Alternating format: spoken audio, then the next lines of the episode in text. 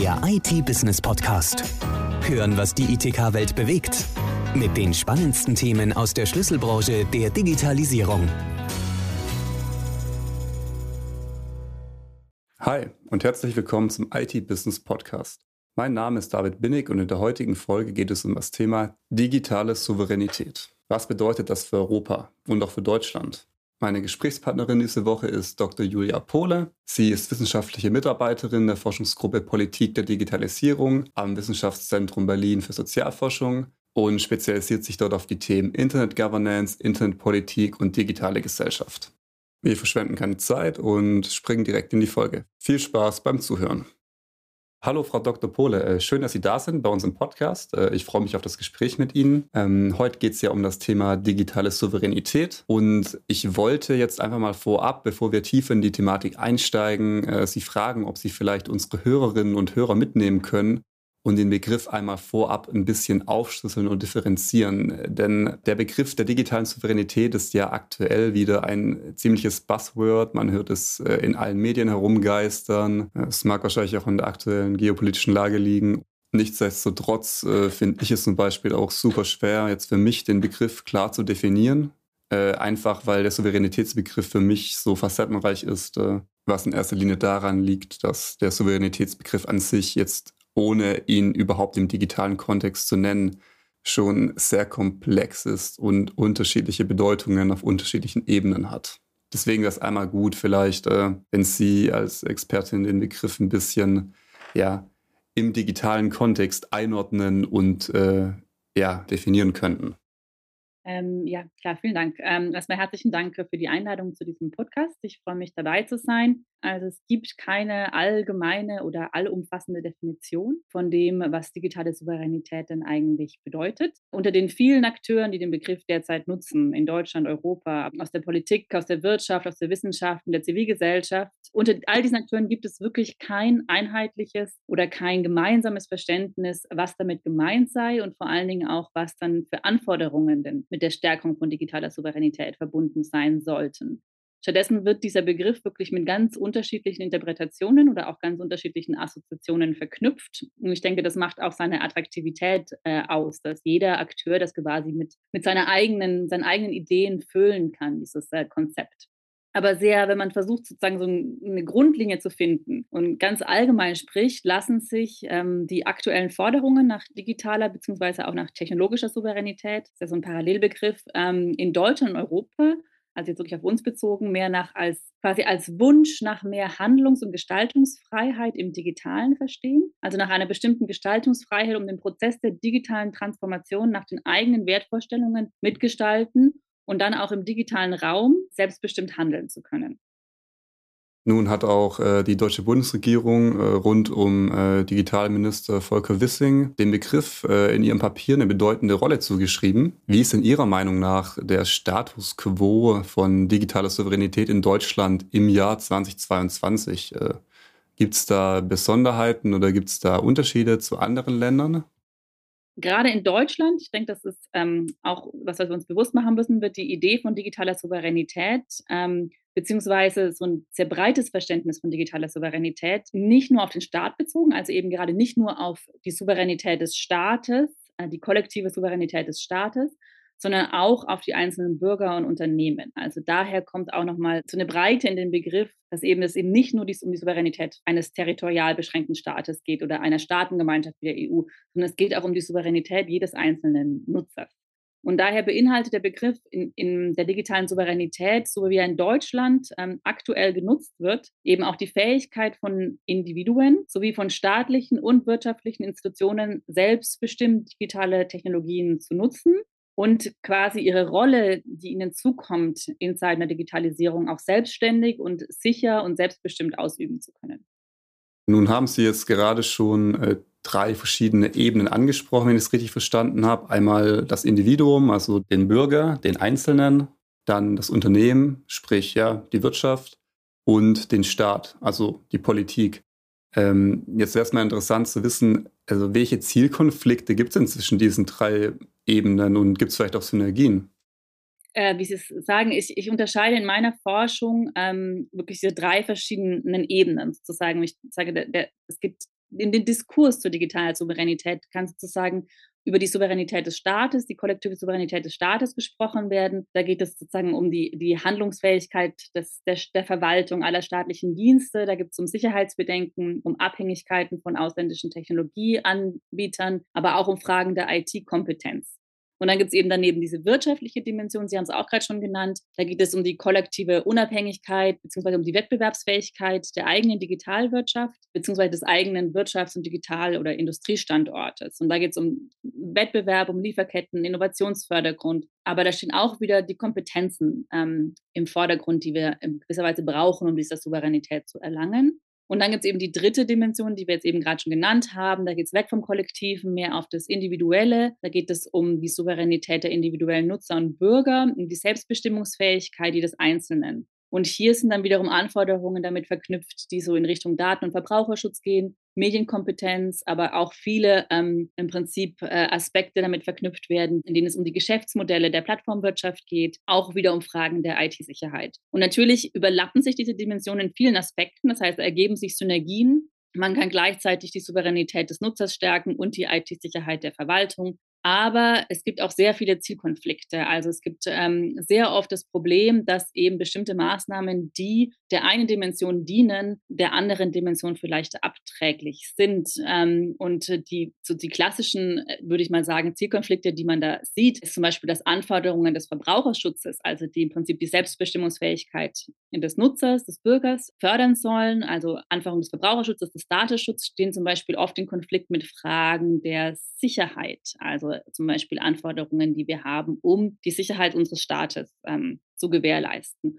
Oder auch ganz klassisch mit Anforderungen der Innovationsförderung. Also wenn wir den Wettbewerb stärken wollen, wenn wir die Wettbewerbsfähigkeit äh, der deutschen Digitalwirtschaft, der europäischen Digitalwirtschaft stärken wollen, dann sind damit andere ähm, Maßnahmen im Prinzip zu verknüpfen, als wenn wir den Verbraucherschutz ähm, der einzelnen Nutzer in Europa stärken wollen.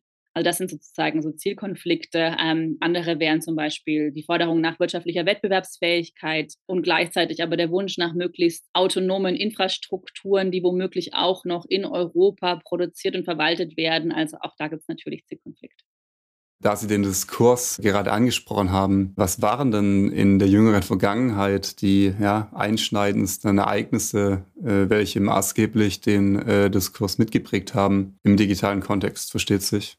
Damit habe ich mich tatsächlich auch in meiner Forschung äh, befasst, um herauszufinden, wo, wo, wo kommt es denn eigentlich plötzlich her, dieses Streben nach digitaler Souveränität, das sich ja wirklich eigentlich erst so in den letzten neun, zehn Jahren ähm, überhaupt erst sozusagen als Diskurs behaupten konnte. Ähm, und das meines Erachtens ähm, kommt es daher, dass ein gewisses Umdenken stattgefunden hat in den letzten zehn Jahren. Also äh, vorher wurde vor allen Dingen das Internet eher als, als Chance für als gesellschaftliche Chance, aber auch als wirtschaftliche Chance wahrgenommen. Und tatsächlich hat dann aber aus verschiedenen Ereignissen, und dazu kommen wir gleich in Bezug auf Ihre Beispiele, hat ein gewisses ähm, Bewusstseinswandel stattgefunden. Und jetzt wird Digitalisierung und digitale Transformation in vielerlei Hinsicht auch als Bedrohung, ähm, als Bedrohung der staatlichen Souveränität, aber auch als Bedrohung der, der Rechte, die wir hier haben in Europa, wahrgenommen. Und da sozusagen ein gewisses Umdenken stattgefunden die verschiedenen Aspekte, die dieses Umdenken befeuern, ist meiner Meinung nach erstens das Erstarken der Plattformwirtschaft beziehungsweise das Aufkommen des Plattformkapitalismus, wie wir es wirklich in den letzten zehn Jahren gesehen haben, in denen wirklich einige wichtige Akteure, zentrale Akteure, ähm, die Intermediäre, Google, Meta, Microsoft, wir kennen sie alle, wirklich Macht über vitale Infrastrukturen des sozialen Lebens halten und damit ja auch quasi in die Handlungsfähigkeit des Staates hinein agieren. Und ein zweiter Aspekt, also ein zweites Beispiel, was wirklich diesen Diskurs ähm, stark befeuert hat, waren definitiv die Snowden-Enthüllungen 2013. Also diese, dieses, diese Wahrnehmung, dieses Bewusstsein dafür, dass es hier eine quasi, quasi unkontrollierte Ausübung hegemonaler Macht gibt von US-Geheimdiensten, anderen Geheimdiensten, aber auch von eben diesen Intermediären, die wir gerade schon genannt haben. Und dass dadurch ganz neue Abhängigkeiten entstehen und dass da auch unser, unser Traum dieses freien, transparenten, offenen Internets in gewisser Weise ist damit zerplatzt. Und es wurde äh, allen klar, dass es hier neue Machtverhältnisse gibt, in denen Europa nicht unbedingt ähm, im Vordergrund steht. Und das wurde natürlich auch nochmal, und das wäre sogar ein drittes Beispiel, nochmal stark befördert durch die letzten Jahre, durch die Corona-Pandemie und all die digitalen Abhängigkeiten, die uns im Rahmen der Corona-Pandemie nochmal vor Augen geführt wurden. Stichwort Plattformwirtschaft, äh, was Sie soeben skizziert haben, wird auch sehr schön deutlich, wenn man äh, einen Blick auf die großen äh, Player im Cloud Computing Bereich wirft.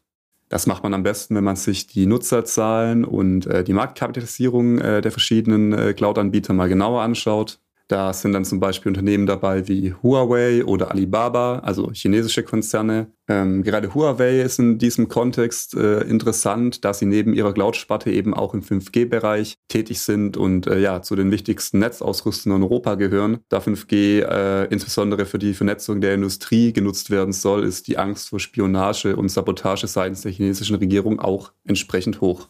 Und auf amerikanischer Seite hat man dann eben ja auf den ersten drei Plätzen äh, einmal Google Cloud auf Platz drei, Microsoft Azure auf Platz zwei und Amazon Web Services auf Platz eins. Die dominieren da ganz klar äh, das Marktgeschehen. Was dabei jetzt auffällt, auf der einen Seite steht eben Silicon Valley mit seinen Big Tech Unternehmen und auf der anderen Seite China, die ebenfalls verstärkt mit eigenen Diensten auf den Weltmarkt drängen. Was aber noch viel äh, ja, gravierender ist, ist eben der Fakt, dass Europa in dieser Top 5 des sogenannten Hyperscaler absolut keine Rolle spielt. Deswegen meine nächste Frage, äh, sehen Sie in Zukunft eine noch stärkere Regulierung äh, dieser Konzerne seitens der Europäischen Union?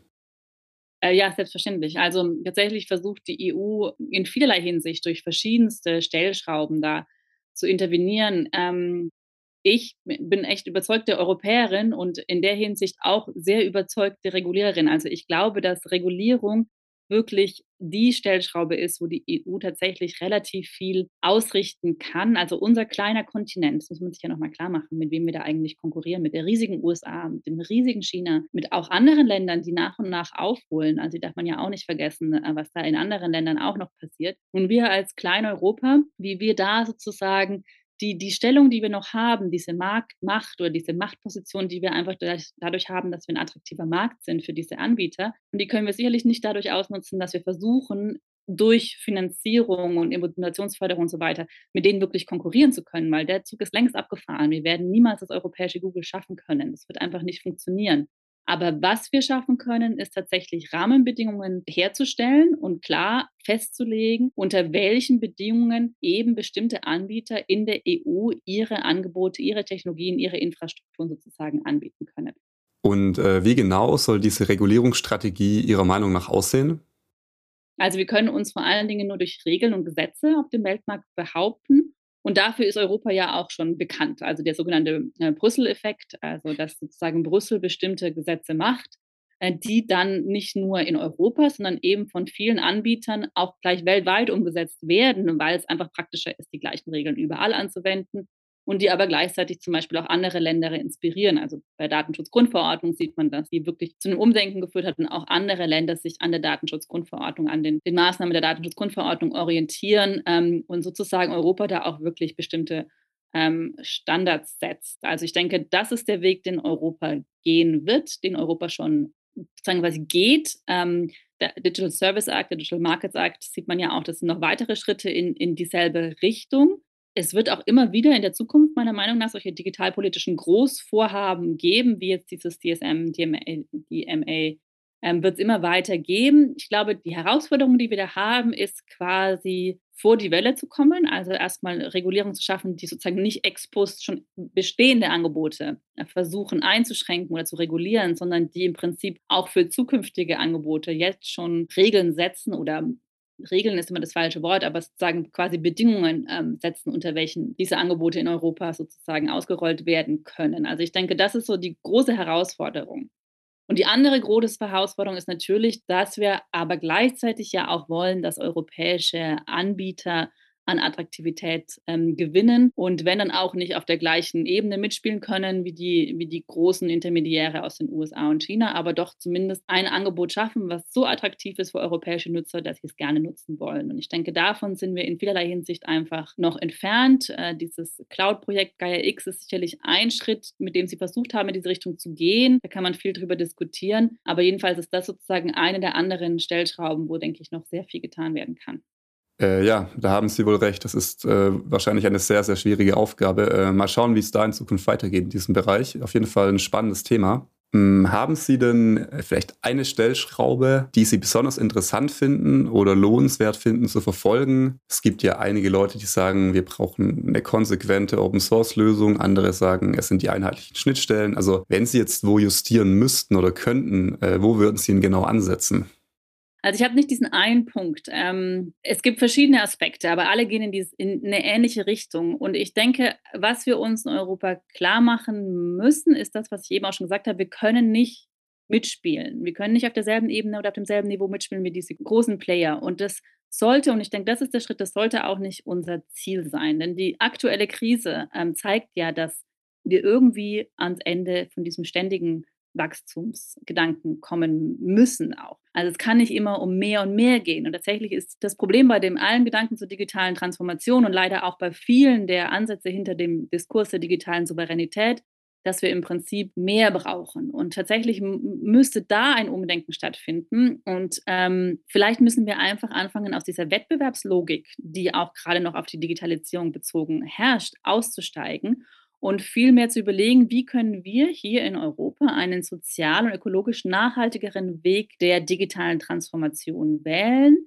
dadurch selbstbestimmter werden, dadurch auch unabhängig werden, dadurch autonomer werden. Also wie kann es nicht mehr, mehr um mehr und mehr gehen, sondern wie geht es im Prinzip besser, nachhaltiger, sozialverträglicher, transparenter, gerechter und demokratischer. Denn auch dieses Demokratische ist was, was sehr oft vergessen wird. Also bei der ganzen Debatte um digitale Souveränität darf hier nicht vergessen werden, dass in einer Demokratie liegt die Souveränität beim Volk. Das heißt, es sollte nicht geschaut werden, was braucht das Staat, was braucht die Wirtschaft, sondern eigentlich sollte der Schwerpunkt darauf liegen, was ist unserem Volk und unserer Demokratie eigentlich wirklich zuträglich? Und das kann ja nicht ein ständiger Wirtschaftswachstum sein. Also das natürlich würden einige argumentieren, das ist der richtige Weg, aber die Krise zeigt uns, äh, wir müssen irgendwie mit anderen Lösungen kommen. Und da natürlich spielt dann jetzt auch Open Source in gewisser Weise rein. Also eine wirklich systematische Förderung, Einbindung, Nutzbarmachung von Open Source Technologien und ähm, Standards ist meiner Meinung nach einer der Wege, neben vielen anderen Komponenten, die in die gleiche Richtung gehen, die im Prinzip Europa einschlagen muss,